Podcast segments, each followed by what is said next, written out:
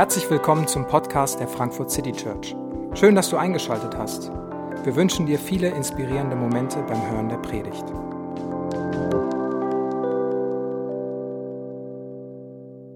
Hallo, schön, dass ihr da seid. Mein Name ist David, ich bin Pastor hier und wir haben heute den Titel, der, ich gebe zu, etwas befremdlich ist, das Angesicht Gottes. Angesicht ist ein älteres Wort. Ich weiß nicht, ob jemand von uns heute äh, diese Woche das Wort Angesicht verwendet hat. Wenn ja, dann wäre ich gerne im Raum gewesen, weil ich gerne die Reaktion gesehen hätte, wie Leute reagieren, wenn du diese, dieses Wort verwendest. Es ist ein Wort, das, das alt ist und aber einfach sagt, dass, dass Gott ein Gesicht hat. Und immer wieder kommt in biblischen Geschichten ähm, das Gesicht Gottes vor. So auch hier in dem Text kommt vor, dass Gott ein Gesicht hat. Und das, glaube ich, ist auch eher fremd für uns. Wir denken bei Gott über, über Eigenschaft nach. Wenn wir uns fragen, wer ist denn Gott und wie ist denn Gott, dann, dann fallen Begriffe wie Gott ist gerecht oder Gott ist Liebe oder Gott ist Freude in sich oder was immer wir da nennen. Und in der, gerade in der, in der westlichen Kirche, der westlich-christlichen Tradition und dann besonders in der protestantischen Tradition gibt es eine Tendenz, gibt, die gibt es schon lange, ähm, dass wir aus Geschichten ähm, aus, aus all den biblischen Geschichten Systeme und Ableitungen machen und Theologie formen, wer Gott ist. Und wir haben dann lange Listen darüber, wer Gott ist und dass Gott Liebe ist. Und wir wissen, wie Gottes Liebe ist. Und wir können tausend Sachen sagen, dass Gott Freude ist, dass Gott schön ist, dass er herrlich ist, dass er gerecht ist. Und all die Dinge können wir gut formulieren. Aber diese, diese Eigenschaften, diese Wesenszüge Gottes, die, ich glaube, die kann man nicht nur formulieren. Also du kannst alles über Liebe wissen, theoretisch eine perfekte Abhandlung schreiben und keine Ahnung haben, was Liebe eigentlich ist. Du kannst komplett beschreiben, wie Freude ist, wie Menschen, die Freude empfinden, reagieren, wie sich das anfühlt, wie man das in Worte fassen kann. Und trotzdem keine Ahnung haben, was Freude eigentlich ist, wenn da nicht ein Erlebnis dabei ist. Es gibt eine Verstandesebene, aber es gibt auch eine Emotionsebene. Und ich hoffe, dass wir die beiden heute ein bisschen zusammen bekommen, wenn wir uns darüber die Frage stellen, anhand dieses Textes, wer, wer ist denn eigentlich Gott? Und dass wir einen Blick auf Gott bekommen und dann hoffe ich, dass dieser Blick auf Gott auch unsere Leben beeinflusst und, und prägt. Und dass ein, dass ein Gesicht wichtig ist, um Leute zu verstehen oder ein Gesicht auch in, in Kommunikation wichtig ist, äh, haben wir seit ein paar äh, Jahren wieder entdeckt in unserer Zeit, nämlich äh, es, das Ganze nennt sich Smileys und Emojis oder wie auch immer. Ähm, und man macht ja überall in diese Nachrichten, und da kann sich keiner vorretten, diese ganzen Smiley-Gesichter rein. Da gibt's eine ganze Palette von äh, meistens gelben Dingern, ähm, die Emotionen zeigen sollen. Mir wurde ganz am Anfang meiner äh, Handy, SMS, WhatsApp-Karriere äh, gesagt, dass ich doch bitte äh, ab und zu mal ein Smiley aufbauen könnte, weil das ein bisschen freundlicher wirken würde. Also ich habe halt Leuten geschrieben, hey, bist du schon da? Fragezeichen, ohne Smiley. Und Leute waren immer so, hey, das hatten die, hat die ganz angegriffen. Und ich dachte mir so, hey, warum? Ich wollte nur wissen, ob du da bist. Was ist denn das Problem? Ja, der schreibt, mach doch so ein Smiley-Gesicht dahinter und dann sind alle zufrieden. Seitdem mache ich hinter jede Frage und jede, jede Nachricht Smiley-Gesichter, ob es passt oder nicht. Aber äh, Leute scheinen, äh, das scheint besser anzukommen. Diese, diese Ebene der Kommunikation ist, ist wichtig diese, die, mit dieser Ebene, mit nur einem, einem Smiley, einem Gesichtsausdruck, kann ich ein ganze, ganzes Konzept kommunizieren, dass ich an jemanden denke, dass ich jemanden gern habe, dass ich jemanden unterstütze oder dass ich wütend oder enttäuscht bin. Und all das können wir mit einfachen Gesichtern ohne Worte. Wir können Emotionen transportieren, wir können Wahrheit transportieren und es funktioniert. Und die gleiche Idee wollen wir versuchen auch mit, mit Gott zu, zu entdecken und, und zu erleben. Ähm, und wenn wir da einfach mal eine kurze Bestandsaufnahme machen, was, was denken wir, was denkst du gerade über Gott? Und ich möchte dich nicht fragen, dass du jetzt ähm, Aussagen auflistest, wer Gott ist und wie er ist, sondern stell dir vor, äh, Gott hat, Gott hat WhatsApp und Gott hat auch deine Nummer. Die hat er eben bekommen, weil er alles weiß. Äh, und Datenschutz ist ihm relativ egal. Also er hat die Nummer von dir und äh, er guckt auf deine Woche und jetzt schickt er dir Emojis, seine Gesichtsausdrücke, um dir zu zeigen, was er über dich denkt und wie er über deine Woche denkt oder über dein Leben denkt oder was auch immer. Stell dir das mal vor. Welche, was glaubst du, würde auf deinem Bildschirm ankommen? Würde da so ein, so ein Herz sein? Oder so ein, dieser Smiley mit dem, der Partytüte und der Tröte und dem Konfetti da drin. Äh, oder einfach nur ein Lächeln. Äh, eher ein bisschen neutral, distanzierter mit so einem geraden Strich drin. äh, der lustige Smile, der so rot wird, weil er so ein bisschen wütend ist. Äh, es gibt auch so einen Smile, der sich erbricht. Vielleicht kommt auch der, ich weiß es nicht. Ähm, was du dir denkst oder was du dir vorstellst. Aber ich glaube, dass ähm, was immer du über Gott sagst und was immer du glaubst, wie sein Gesicht aussieht, ich glaube, dass, wie du dir das vorstellst, das ist viel näher dran, wie du wirklich über Gott denkst, als das, was wir theoretisch sagen. Denn wir können viel sagen, aber ich glaube, diese, diese Ebene ist viel näher an dem, wie wir glauben, wer Gott wirklich ist. Und diese Geschichte, die wir gerade gelesen haben, wo Mose Gott bittet, dass er sich zeigen soll, wo Mose Gott sehen will, dass Gott sein Gesicht zeigen soll, die, die ereignet sich an einem denkbar eher unwahrscheinlichen Zeitpunkt, die, denn die ereignet sich als eine große Katastrophe, ja vielleicht die größte Katastrophe bisher in der Geschichte ähm, des Volkes Israel passiert war. Sie hatten erlebt, wie, ein, wie Gott sich auf einmal um sie gekümmert hat, sie gerettet hat, ähm, sie befreit hat, mit ihnen einen Bund eingegangen ist, sagte, ab jetzt gehört ihr zu mir und wir beide, wir machen einen Bund. Ihr sollt meine, meine Gesandten, Priester sollt ihr für mich sein. Ihr sollt die Welt mit, mit meiner Fülle, mit meinem Segen sollt ihr sie füllen und ich will euer Gott sein. Ich kümmere mich um euch. Ich beschütze euch. Ich bin mitten unter euch und nichts und niemand wird euch jemals wieder was antun können.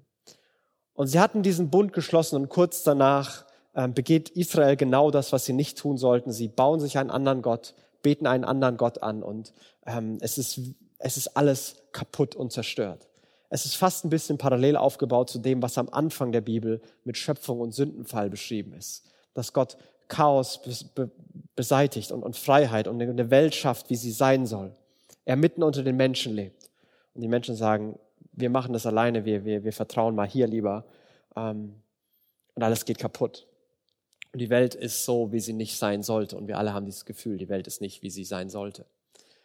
Und so ist diese Situation da. Und ich weiß nicht, wie, wie wir heute reagieren würden, wenn, wenn wir mit der Situation konfrontiert werden und dann würde einer fragen, hey du, jetzt sag doch mal was ähm, was, was wir da denken würden. Ich glaube, wir, wir sind auf verschiedene Arten und Weisen geprägt. Vielleicht würden manche sagen, hey, es war doch nicht alles schlecht, wir besinnen uns jetzt mal aufs Positive und wir, wir denken, wir denken jetzt positiv und machen positiv weiter. Vielleicht würden andere den, den Anklagehammer schwingen und sagen, ja, wie doof seid ihr denn eigentlich? Und diese ganze Rede halten von Anklage. Vielleicht andere würden sich in Selbstmitleid verlieren und sagen, ja, immer bei uns passiert das, es war alles so gut und dann geht's wieder schief. Ich stehe mir immer selber im Weg, das ist die Geschichte meines Lebens. Ähm, vielleicht würde man sagen, ja gut, habe ich jetzt verkackt, jetzt muss ich alleine damit klarkommen, ich, ich bin jetzt eben allein auf mich gestellt, ähm, ich mache das jetzt. Oder wieder andere, die in den Aktionismus verfallen und sagen, hey, jetzt, jetzt müsst ihr noch mal alles geben und beweisen, dass ihr es besser könnt. Und dann, dann wird euch Gott auch wieder, wieder annehmen und sich euch wieder zuwenden. Aber Gott und Mose haben einen Dialog, wo nichts von den Themen vorkommt. Gott reagiert auf diesen, diese Riesenkatastrophe mit, er ist sauer. Und die Worte, die verwendet werden, sind, äh, wie, wie, wie Ehebruch und, und Hurerei und Unzucht. Und diese Worte werden verwendet. So muss sich das für Gott angefühlt haben. Eine tief emotionale Angelegenheit. Nicht nur ein Gesetzesbruch, sondern es ist eine tief emotionale Angelegenheit für Gott. Und er ist zornig. Aber von Anfang an scheint, wird man den Eindruck nicht los, dass Gott gar nicht zornig sein will. Weil er beginnt mit Mose zu reden. Und Gott lässt sich immer wieder überzeugen von Mose. Und manchmal macht Mose gar kein gutes Argument und Gott lässt sich überzeugen. Und es geht von, ich vernichte sie zu, ich lasse sie in Ruhe, ich schicke einen Engel vor ihnen her, der sie ins Land bringt, gut, ich komme selber mit. Ähm, und diese Entwicklung nimmt Gott. Und es ist so, ganz leicht lässt er sich anscheinend überzeugen. Und am Ende dieses Dialogs kommt dieser Moment, mitten in die Katastrophe, sagt Mose, was, was wir brauchen, was für unsere Leben, für unser Volk jetzt wichtig ist, ist, dass wir dich sehen. Und Mose formuliert es so. Mose bat, lass mich dich in deiner Herrlichkeit sehen. Lass mich dich in deiner Herrlichkeit sehen. Herrlichkeit ist ein, äh, ein gesteigertes Wort von schön. Also wie war dein Urlaub? Herrlich. Es ist so eine, Steigerung davon von schön. Und immer wieder steht Herrlichkeit für das Wesen Gottes, dass Gott zutiefst herrlich, dass er so wundervoll und so so strahlend und so glänzend ist, seine Liebe, seine Gerechtigkeit. All das ist so gewaltig und strahlend und wundervoll, dass es einfach nur herrlich ist. Und Mose sagt, ich will das, deine ganze Fülle, dein ganzes Strahlen, deine Herrlichkeit, die will ich sehen. Mose guckt nicht auf, auf sich, was, was, was er gerade denkt und fühlt und was er machen könnte, sondern er sagt, hey Gott, wir, wir wollen unseren Blick auf dich heben. Nicht auf das, was war oder das, was kommt, sondern auf dich. Wir gucken hoch, wir gucken zu dir. Und mitten in diesem Prozess beginnt die Erneuerung, die Verwandlung, die Veränderung für Israel. Da, wo der Fokus auf Gott gerichtet wird. Und mitten in der Katastrophe passiert eine der größten Gottesoffenbarungen, die die, die gesamte, die gesamten Bibel kennt, die gesamte jüdische und christliche Tradition hat. Dieser, dieser einer der Verse, der Vers 6, äh, den, den wir nachher lesen, ähm, der, der wird immer wieder zitiert von vielen, vielen Propheten und Priestern und Gelehrten und er ist ganz zentral für die Offenbarung Gottes. Aber Gott, Mose bittet ihn, hey, lass mich sehen, wer du wirklich bist. Zeig mir, zeig mir deine Herrlichkeit. Und Gott antwortet so. Der Herr erwiderte, ich will an dir vorüberziehen, damit du sehen kannst, wie gütig und barmherzig ich bin. Meinen eigenen Namen, der Herr, werde ich vor dir aussprechen. Ich erweise meine Gnade, wem ich will. Und über wen ich mich erbarmen will, über den werde ich mich erbarmen. Mein Gesicht darfst du nicht sehen, denn kein Mensch, der mich gesehen hat, der bleibt am Leben. Und Gott antwortet und er geht, er geht so weit er nur kann darauf ein.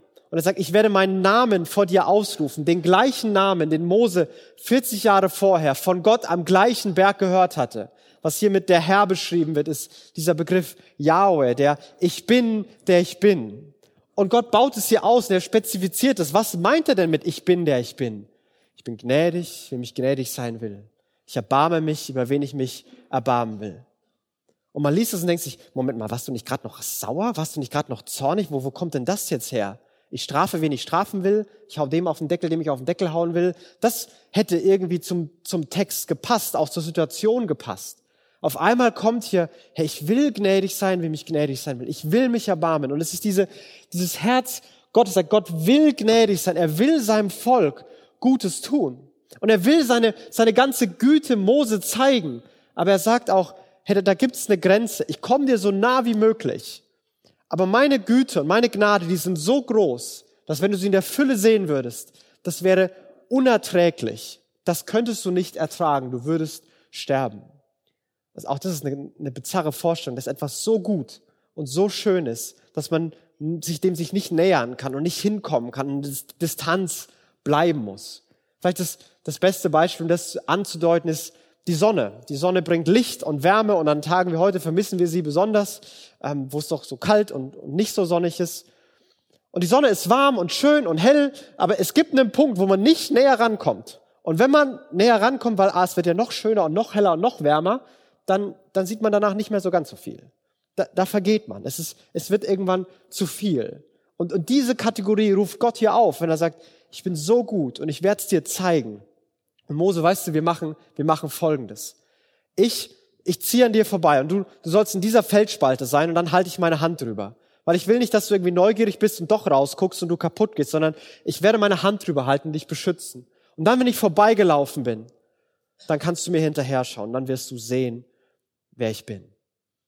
Und nach dieser ganzen Geschichte, das ist zwei Kapitel später, kommt Mose zum Volk zurück und Moses Gesicht strahlt und es strahlt so sehr, dass das Volk sagt, hey Mose, kannst du dir eine Decke oder eine Tüte über den Kopf ziehen? Das halten wir nicht aus. Also steht da wirklich, der, der zieht sich da eine Tüte über den Kopf, weil er zu viel strahlt. Also Gott kommt ihm so, nah wie möglich. Er, er zeigt so viel er nur zeigen kann und einen Tacken mehr und Mose wäre vergangen. Aber Gott kommt ihm so nah er nur kommen kann. Und er macht diesen, dieses Angebot Mose.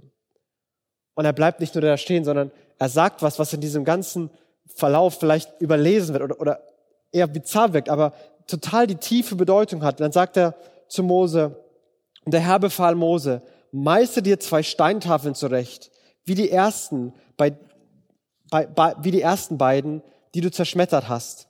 Dann will ich noch einmal dieselben Worte darauf schreiben. Mach dir zwei Steintafeln, genau wie die ersten beiden, und da werde ich nochmal die Worte draufschreiben.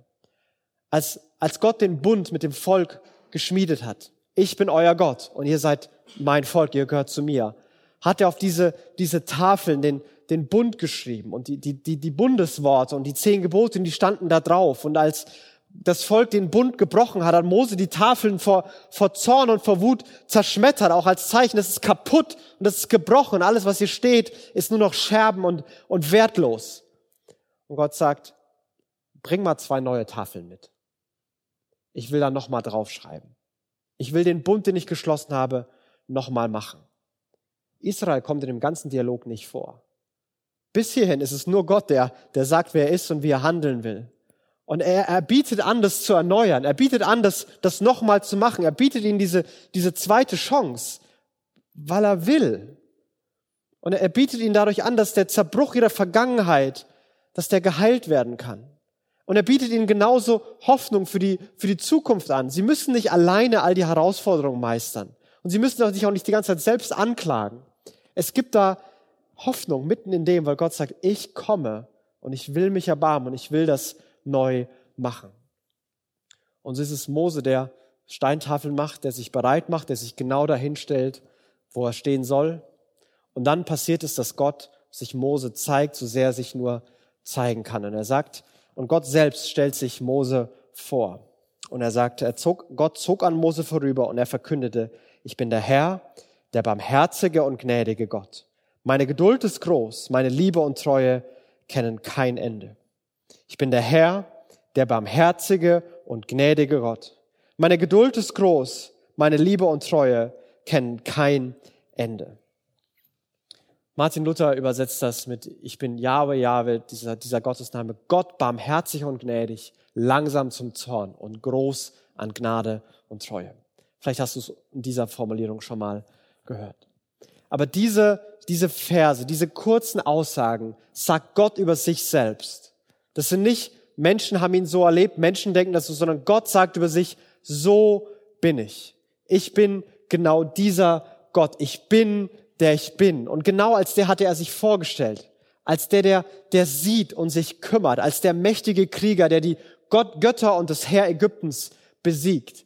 Als der prachtvolle König, dem sich das Volk nicht wirklich nähern kann, weil er, weil er zu strahlend und zu mächtig und ehrfurchtsgebietend ist, als der Versorger, der ihnen jeden Tag genau das gibt, was sie brauchen, als der treue Freund, der hier mit Mose von Angesicht zu Angesicht irgendwie redet und in diesem Dialog mit Mose steht und tritt. Gott hat sich genauso gezeigt. Ich bin immer da. Ich bin immer genau das, was ihr braucht. Und trotzdem bleibe ich unabhängig und unfassbar. Ich brauche niemanden und ich bin von niemand abhängig und ich bin auch nicht zu greifen und zu packen und in Boxen zu stecken. Ich bin, der ich bin. Und dann werden in diesem, in dieser kurzen Selbstbeschreibung Gnade, Güte, Liebe, Treue so krass hochgestellt und so richtig betont. Dies, dies grenzenlos. Seine Liebe, seine Gnade, seine Güte, dies, dies grenzenlos. Und dann heißt es erst groß an Geduld. Luther sagt langsam zum Zorn. Wörtlich steht hier, und das ist kein Spaß, Gott hat eine, eine lange Nase. Weil die Idee ist, dass er dieses Wutschnauben, dass es ganz lang braucht, bis es rauskommt. Es dauert ganz lang. Er hat eine, eine lange Leitung, bis die Bombe platzt. Vielleicht würden wir das in dem Bild eher äh, verwenden. Aber es ist wieder diese Gesichtsmetaphorik für Gott da.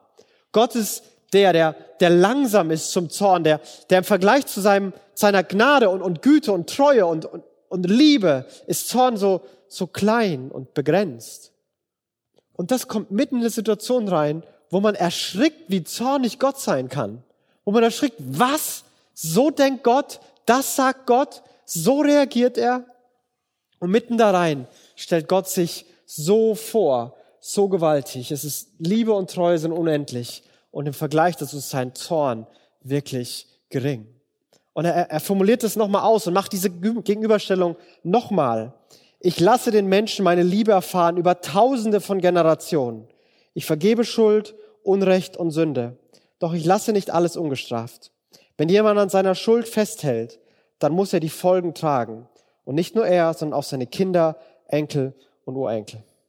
Ich lasse Menschen meine Liebe über tausende Generationen erfahren. Ich vergebe Schuld, Unrecht und Sünde, aber ich lasse nicht alles ungestraft. Wenn jemand an seiner Schuld festhält, muss er die Folgen tragen. Und nicht nur er, sondern auch Kinder, Enkel und Urenkel. Und ich möchte das sagen, weil ich glaube, wir überlesen das. Hier steht nicht, Gott liebt die Guten und, bestraft die Bösen.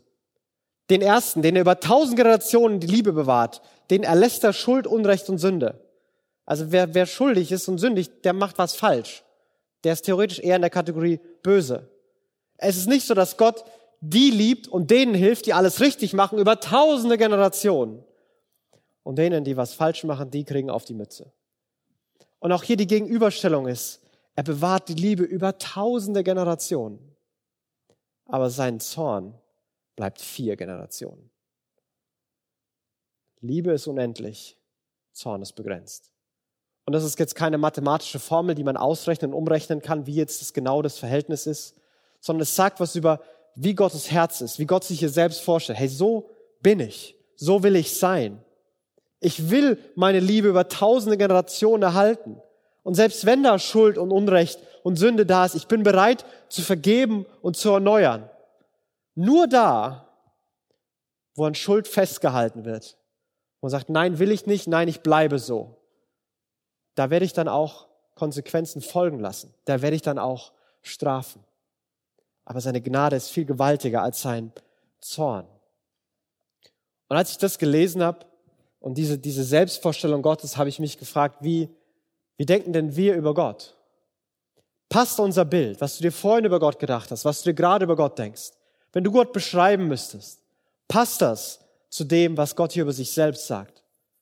Oder glauben wir manchmal, Gott ist der, der mit dem, Himmel, mit dem Hammer oben im Himmel setzt, ist ein bisschen überspitzt, und sobald einer sündigt, freut er sich, juhu, puff, und kann in seinem Zorn endlich mal auf Leute draufhauen. Und wenn man Hilfe braucht, und wenn man mal den guten Gott erleben will, dann muss man, da lässt er sich echt lange bitten. Und manchmal zeigt er sich gar nicht. Vielleicht würden wir Gott eher so beschreiben. Er ist schnell zum Zorn und braucht lange, bis er mal lieb ist. Oder ganz anders, dass Gott überhaupt Wieso sollte Gott überhaupt noch Zorn und, und diese Gedanken haben? Gott ist doch Liebe und das ist doch wichtig. Das, das der andere können doch alles, alles wegschieben. Gott, es ist doch wichtig, dass Gott ist Liebe und wir sollen uns lieb haben und darum geht's doch eigentlich. Gott hat doch alles schon in uns gelegt. Und so, so prallen da Welten aufeinander. Und ich glaube, es hat damit zu tun, wie wir zu unserem Bild von Gott kommen. Was, was es ultimativ bestimmt. Glaube ich, Gottes Selbstoffenbarung mehr als meine Erfahrung. Und ich sage damit nicht, löst dich von deiner Geschichte, schieb die weg, werd dieses, dieses objektive Wesen. Das ist keiner von uns. Erfahrung ist wichtig. Aber wenn Gott so ist, wie meine Erfahrung und meine Emotionen gerade sind, dann wechselt Gott den tiefen seinen tiefen Wesenskern alle fünf Minuten. Zumindest manchmal. Dann ist Gott jeden Tag ein anderer. Dann ist Gott mal voller Liebe und mal richtig sauer dann ist er mal total hilfreich und mal wirklich enttäuscht. Und es wechselt. Die ganze Zeit. Aber wenn Gott sich hier so vorstellt, nein, so bin ich, und er stellt sich in der Katastrophensituation so vor, und er sagt, das ist wer ich bin, und so bleibe ich. Und wer darf es im Letzten entscheiden? Mein, mein, meine Gefühle und wie ich es gerade erlebe? Und Gott wechselt die ganze Zeit? Oder was Gott über sich selbst sagt, was immer bestehen bleibt. Und, und es geht auch anders. Wir können das nicht nur mit unseren Gefühlen, wir machen das auch mit unserem Verstand. Glaube ich das, was Gott sagt, seinem Wort, glaube ich dem oder glaube ich mehr meinem Verstand? Und wieder, ich sag nicht, hört auf zu denken. Manche Leute sollten mal ein bisschen mehr nachdenken. Ich meine gar nicht, nicht mehr denken. Ich bin eher ein intellektueller Typ, der eher denkt. Und ich versuche, wenn ich rede, Sinn zu machen. So, das ist wichtig glaube ich. Aber es gibt Bibelverse und nach Theologiestudium allem, die verstehe ich nicht. Die verstehe ich einfach nicht. Es gibt Geschichten, die checke ich nicht. Es gibt Bibelverse, die mag ich nicht. Die hätte ich dann nicht so geschrieben. Und wenn, wenn ich in der Kommission wäre, ich würde die rauswählen. Aber im letzten, wer entscheidet das? Wie gehe ich mit sowas um? Baue ich das in mein System ein und sage, hier steht ja, aber eigentlich meint Gott nein? Und zwar aus den und den Gründen? Und ich drehe das alles um, weil mein Verstand, der weiß ja alles und sagt, hey, nee, verstehe ich nicht, passt irgendwie nicht, gefällt mir auch nicht. Aber Gott sagt, er ist so. Gott sagt, es ist so. Also belasse ich es dabei. Weil, weil manchmal kommen da wirklich komisch karikierte Arten, wie wir über Gott denken, raus. Gott, der, der es liebt, den Zorneshammer zu schwingen, der große Spaßverderber, der einfach nur darauf wartet, dass er wieder einen bestrafen kann. Oder im anderen Extrem Gott, der irgendwie so ein, ja, weiß nicht, ganz voll Liebe, Alt-Hippie, alle haben sich lieb und es liegt doch alles schon in dir. und ich will, dass du dich einfach mal selbst wahrnimmst und selbst erfährst und dann, dann die Liebe, die schon in dir ist, einfach weitergibst. Und wir kommen in diese Extreme und weil Gott nicht so ist, muss er so sein, weil Gott nicht so ist, muss er so sein. Aber das, da gibt's was anderes. Gott stellt sich anders vor. Und es sind nicht meine Emotionen, die das im Letzten bestimmen, und es ist auch nicht mein Verstand, der das im Letzten bestimmt, sondern Gott selbst sagt, hey, so bin ich. So möchte ich mich vorstellen. Ich bin Gott barmherzig und gnädig. Ich habe große Geduld. Ich bin voller Liebe und voller Treue.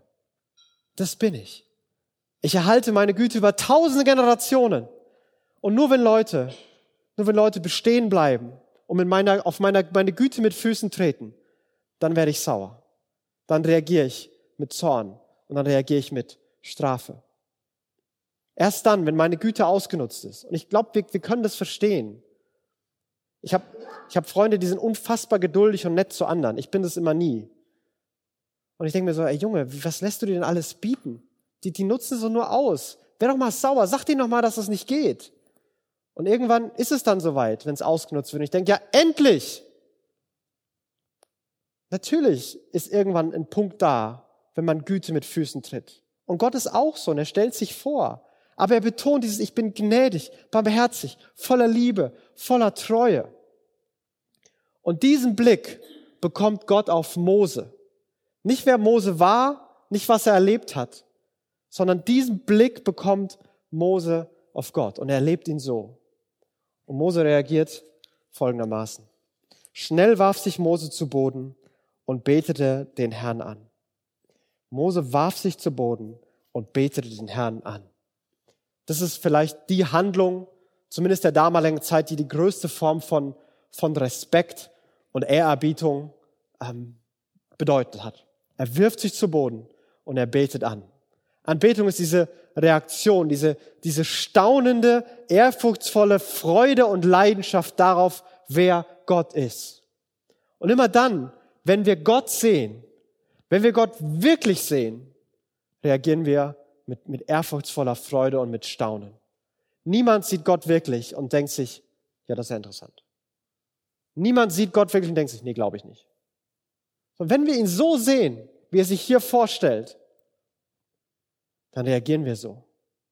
Und, und das ist so eine, und Gott zu sehen hat so eine, so eine Wucht und so einen Drang, dass es in die, in die Mitte unseres Lebens hineindrängt. Dass es in das Zentrum unseres Lebens sich hineinschiebt und drängt.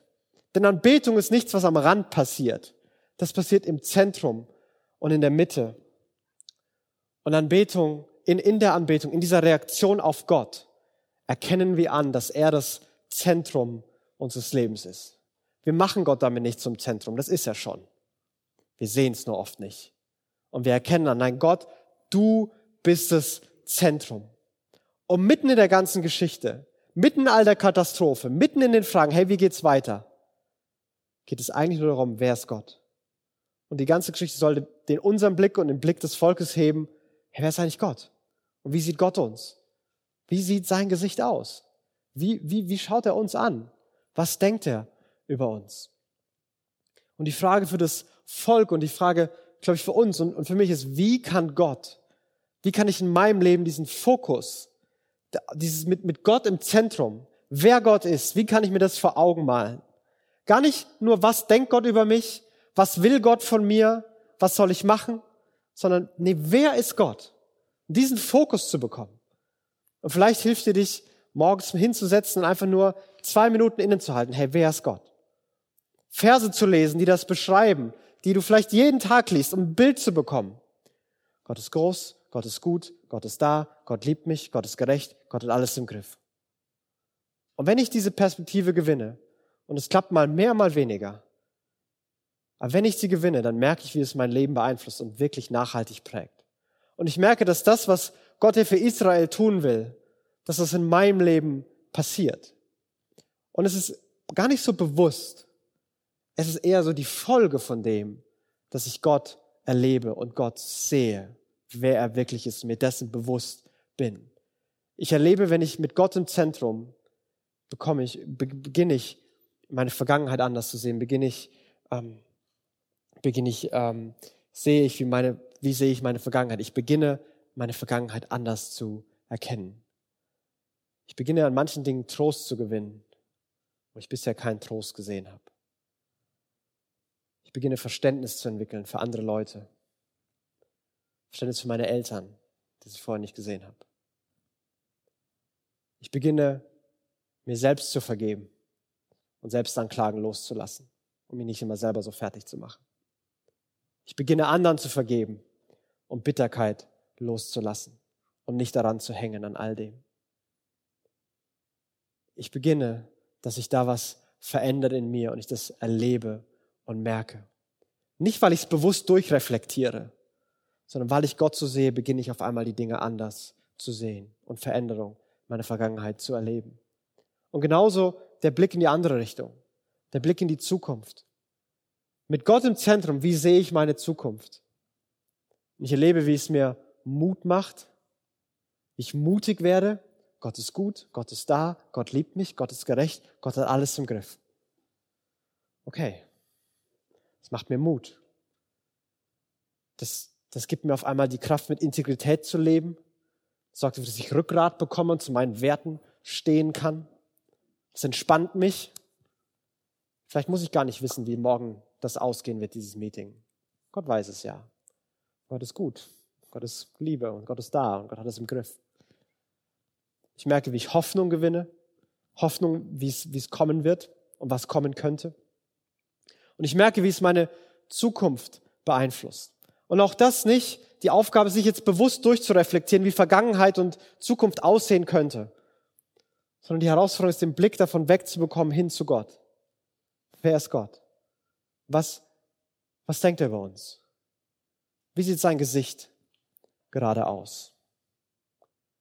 Und ich möchte vielleicht mit der, mit der Idee aufhören. Ich weiß nicht, ob du dir die Fragen schon mal gestellt hast. Jesus ist auf die Welt gekommen und Gott hat ein Gesicht bekommen.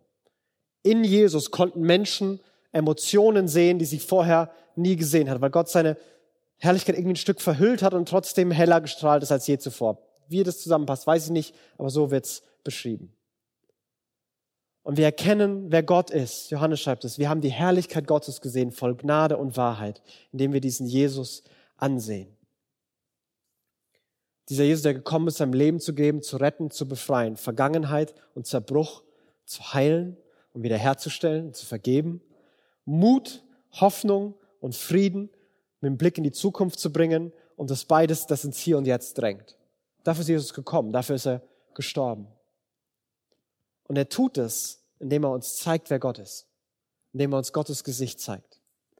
Als Jesus mit seinen Jüngern zusammengesessen war und ihnen erklärt hat, hey, das ist mein Leib und ich werde für euch sterben und mein Leib, der, der wird für euch gebrochen werden. Was glaubst du, wie Jesus Gesichtsausdruck war, als er das gemacht hat? Das ist mein Leib. Was glaubst du, wie hat Jesus seine Jünger angesehen? Als Jesus danach den, den Kelch genommen hat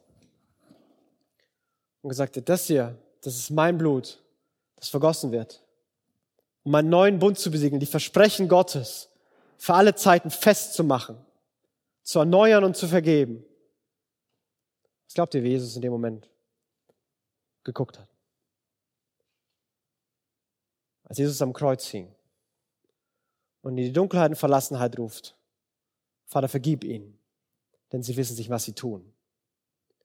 Was glaubt ihr, wie das Gesicht von Jesus in dem Moment aussah? Und als er kurz vor seinem Tod, als er stirbt, Vater, in deine Hände gebe ich meinen Geist und dann ruft, es ist vollbracht. Was glaubt ihr, wie sein Gesicht in dem Moment war? Was sagt es über Gott? Wer ist Gott? Und wenn wir das sehen, dann wird es unser Leben verändern. Und dafür möchte ich beten, dass Gott sich uns das zeigt, dass er uns so nah wie möglich kommt, wie so viel sehen, wie wir nur sehen können, damit wir davon verändert werden. Die Abendmahlhelfer dürfen gern schon nach vorne kommen, auch der Band Abendmahl austeilen und ich möchte beten. Jesus, wir bitten dich, dass du dich uns jetzt zeigst. Wir bitten dich, dass du uns dein Gesicht sehen lässt. Dass wenn wir uns vor Augen führen, wer du bist, dass unsere Bilder von dir, die von allem Möglichen geprägt sind, die verzerrt und verschoben sind, dass die gerade werden. Dass wir rauskommen aus allem, was wir tun sollten und sogar aus allem, was du über uns denkst und hinkommen zu dem, wer du bist. Unseren Blick auf dich richten und was wir bei dir sehen. Und ich bitte dich, Jesus, zeig uns, wer du bist. Zeig uns, dass du immer noch dieser Gott bist, gnädig, barmherzig, voller Liebe, Treue und Güte. Lass uns das sehen, dass dein, dein Herz ist, genau so zu handeln. Und ich bete, dass wir das erleben, dass unseren Blick auf unsere Vergangenheit ändert, auf die Zukunft ändert und aufs Hier und Jetzt. Jesus, zeig dich uns. Zeig uns, wer du bist. Lass uns deine Herrlichkeit sehen. Jesus, das ist mein Gebet für jeden von uns hier. Amen. Wir hoffen, die Predigt hat dich inspiriert.